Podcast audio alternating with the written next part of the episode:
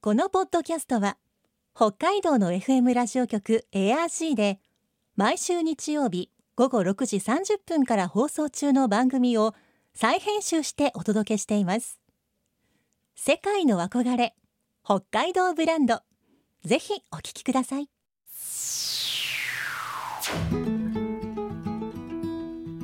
今世界から注目される北海道。この番組では北海道が世界に誇る自然文化産業などをピックアップ。北海道の持つ魅力や可能性をゲストの方に伺います。お相手は鈴木舞です。今回のテーマは北海道のもち米。北海道はもち米の生産量日本一。特に北海道北部の町名寄市は日本一のもち米の里と呼ばれそのもち米は伊勢の赤福や岡山の元祖きびだんごなど全国の有名な商品に使われています。今週と来週は JA 道北名寄三次石山健一さんに北海道のもち米について伺います。さて今日のお話のポイント鈴木舞のマイポイントは団地。住宅が集まっているあの団地？世界の憧れ北海道ブランド。この番組はあなたの明日を新しく北海道創価学会の提供でお送りします。今週と来週は JA 道北名寄三次の石山健一さんにお話を伺っていきます。石山さんよろしくお願いします。よろしくお願いします。まずは北海道全体のもち米のお話を伺っていきたいんですが。はい、えー北海道は約あの全国の25%のシェアを占めています。はあ全国25%ということは4分の1はい、えーもち米の生産量は一番です。あの令和3年産ですけども、えっ、と主食用と加工用という2種類があるんですけども、はい合わせて7119ヘクタールのもち米が作付けされています。7119ヘクタールはいこうパッと数字で聞いてもすごいとしか言いようがないというか。では北海道のもち米全国的な評価についてはいかがでしょうか？はい、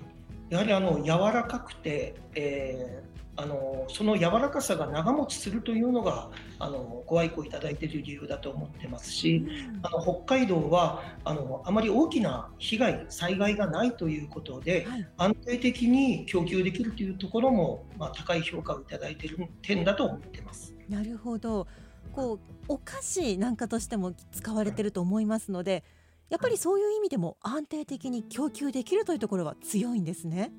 そうですね。そう思ってます。うん。では北海道産のもち米の主要品種どんなものがあるのか教えてください。はい、今4品種ありまして白鳥餅風の子餅北雪餅北福餅です。ではそれぞれの特徴を教えてほしいんですがまず白鳥餅いかがでしょうか？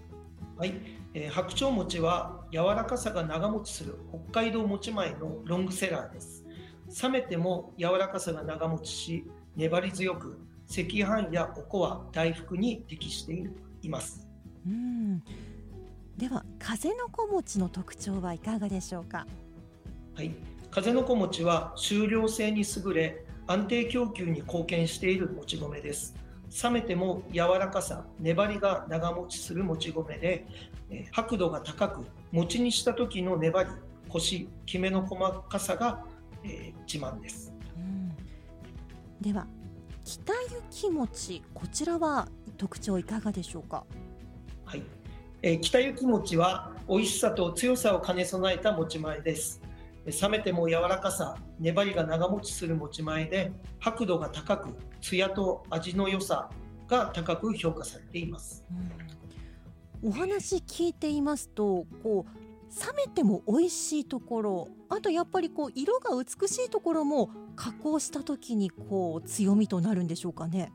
そうですね。やはり白度は、えー、かなり、えー、大福お餅では強く求められております。うん。あともう一つ北福餅という品種もこちらはいかがでしょうか？はい、えー、北福餅は、えー、今の3品目とは違ってですね硬くなりやすいもち米です、うん、切り餅などの餅加工あられなど米化向きの持ち前です。餅にした時の食味にも定評があります、うん、この硬くなりやすいという特徴一瞬こうマイナスのように感じますけどそうじゃなくて加工するのにはとても向いているということでしょうか？やはりあのお餅の加工とか硬くなった方があの製造過程ではやはり有利ということを伺っております。本当にもうお餅のこう特性に合わせてこういろんなこう利用の仕方があるものなんですね。そうですね。もち米の用途について教えてほしいんですが。はい。やはりあのもち米の用途はお餅、またお赤飯、おこわ、えー、大福、おかき、あとみりんやお酒ということが主流だと思います。ただの最近はグルテンフリーへの関心が高まり、パン、焼き菓子などにも使われております。うん、こうどんどん使えるところが広がってきているという感じですね。そうですね。私先日あの仕事で遠別の方に行ったんですけれど、あの遠別とあの名寄方面を結ぶ上遠別トンネルの開通式の仕事に行ったんですけど、その時お土産でこうもち米を使ったお酒いただきました。あ、そうです。いやあの石間さん、こうすごく改めての質問になるんですが、はい、北海道はもち米の生産地としてこう気候などは適している場所なんでしょうか？あの適していると思ってます。うん、あの適しているというか適している品種の持ち米があるのであの各都道府県に適している持ち米の品種があると思うんですけども、はい、特に北海道今の4品種は本当に適していてあの農家さんも作りやすく、まあ、収量もあってですね、まあ、経営的にもとてもあの魅力がある持ち米だと思ってます。うんということはもともと適していたというよりは品種改良やあるいはこう農家さんがこうやって育てようという努力などがあってこれだけたくさん作られるようになったということなんですか？そうですねやはりあの技術の、えー、向上は目まぐるしいと思ってます。うんあのうるち米も品種改良には、まあ、一つの品種にこう10年ぐらいかかるなどと言われていますがもち米に関してもやはりそうやって時間がかかるものなんでしょうか？品種改良は同じく、はい、うるち米ももち米も同じだけかかると思います。うん。あのやはりあまりその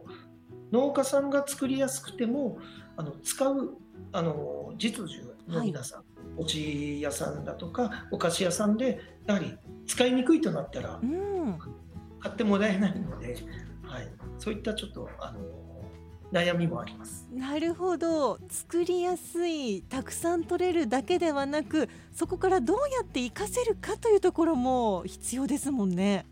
ここが重要になると思います。うんじゃあそれをすべて満たすもち米を作るにはやはりこう時間がかかるということなんですね。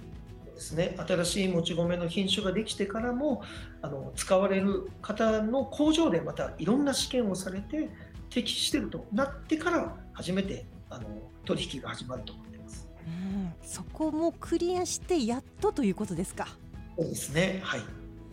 なるほど。ではそもそもまあもち米とうるち米これどこが違うのか違いも教えてもらえますか？はい。えっ、ー、ともち米は精米すると白く不透明です。はい。あの主要成分はお米に粘り気のある食感を生み出すアミノペクチンが100%でパサパサとした食感のでんぷん質であるアミロースを含んでいません。ただあのうるち米は精米すると半透明はいです。え主要成分はアミノペクチンが80%、アミロースが20%で、えーアミノペクチンはあのどうしてもあのネバネバする性質を持っているので、えーお米の粘りの元とということになっていますけどもアミロースは、えー粘りを持っていないので100%のアミアミノペクチン100%の持ち米の方があのうるち米より粘りがあるというこういった違いがあります。うん、そういったこう成分の違いでこうもっちもちした食感の違いが出てくるということなんですね。そうですうね、ん、まあ今の半透明透明というお話がありましたけど、あの炊いていないもち米うるち米やっぱり並べたらちょっとこうもち米の方が白いという感じがしますよね。そうですね真っ白です。うん、ちょっと若干うるち米は透明感があると。いうか、はいうん、もち米ってそもそもうるち米から発展してできたのがもち米と考えていいんでしょうか？はい、そう聞いております。あの先祖はうるち米と聞いております。はいじゃあもともとこう野生のもち米的なものはなかったということでしょうか？そうですね。はい。へえうるち米から発展したということでだからこそこう育てる時にもいろいろ大変かと思いますがもち米とうるち米育て方に違いってあるんでしょうか、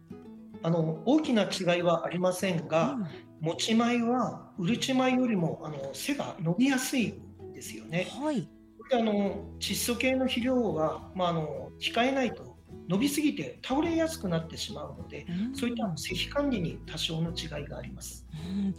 もち米とうるち米稲の時に花粉が混ざってしまうと大変かと思いますがうるち米の稲の花粉がもち米につかないようにする方法ってあるんでしょうか？あのこの方法は難しくて、うるち米ともち米をまず近くに植えないということが、えー大条件になると思います。そこから？はい、当産地はあの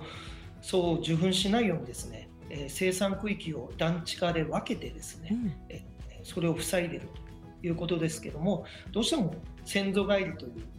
えー部分がありますので、全くうるち米がゼロということは難しいのかなと思ってますので、まあ、それを農家さんは見つけると抜き取るという作業を行っております。団地化という言葉が出てきましたがこうもち米の水田だけをたくさんこうまとめてまとまって育てるというような感じでしょうか？そうですね、はい、へえまさに団地のようにはい、もち米の水田がいっぱい。そうです。うん。もうつかないようにするためにはそれでもダメだったら先祖返りとかが起きちゃったらもうシンプルに抜くという、はい。それじゃないです。でもそれってやっぱりちゃんとこう目で確認してということですか？そうですね、もう農家さんはもう、もち米とうるち米の両方あの見、見極めることができるので、ははいなんだかあの同じ稲のように見えますが分かるものなんですね。そうですね、はい、すごいです。もち米とうるち米栄養価に違いってあるんでしょうか？はい。えーもち米の方がうるち米より水分が少なく、タンパク質と炭水化物が多いです。ミネラルやビタミンに関してはほとんど差がありません。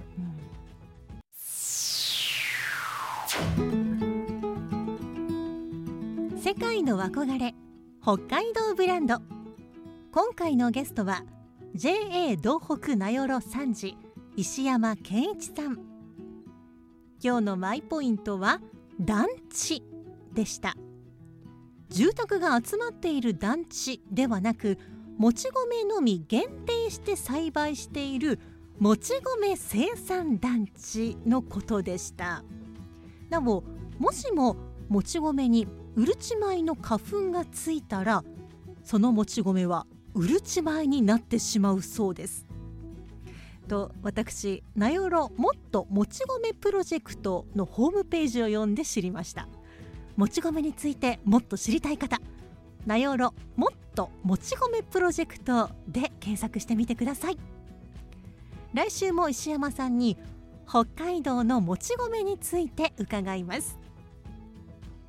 さてこの番組では皆さんからのメッセージをお待ちしています。番組の感想やあなたの思う北海道ブランドなどぜひお寄せください。クオカード3000円分を毎月抽選で1名の方にプレゼントしています。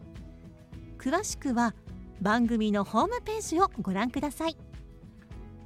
また以前放送したこの番組の再編集版をポッドキャスト放送で聞くことができます。詳しくはエアシーのホームページにあるポッドキャストステーションをチェックしてください。北海道ブランド。そこには世界を目指す人たちの知恵と情熱があります。来週もそんな北海道ブランドに元気をもらいましょう。ご案内は鈴木舞でした。世界の憧れ北海道ブランドこの番組はあなたの明日を新しく北海道創価学会の提供でお送りしました。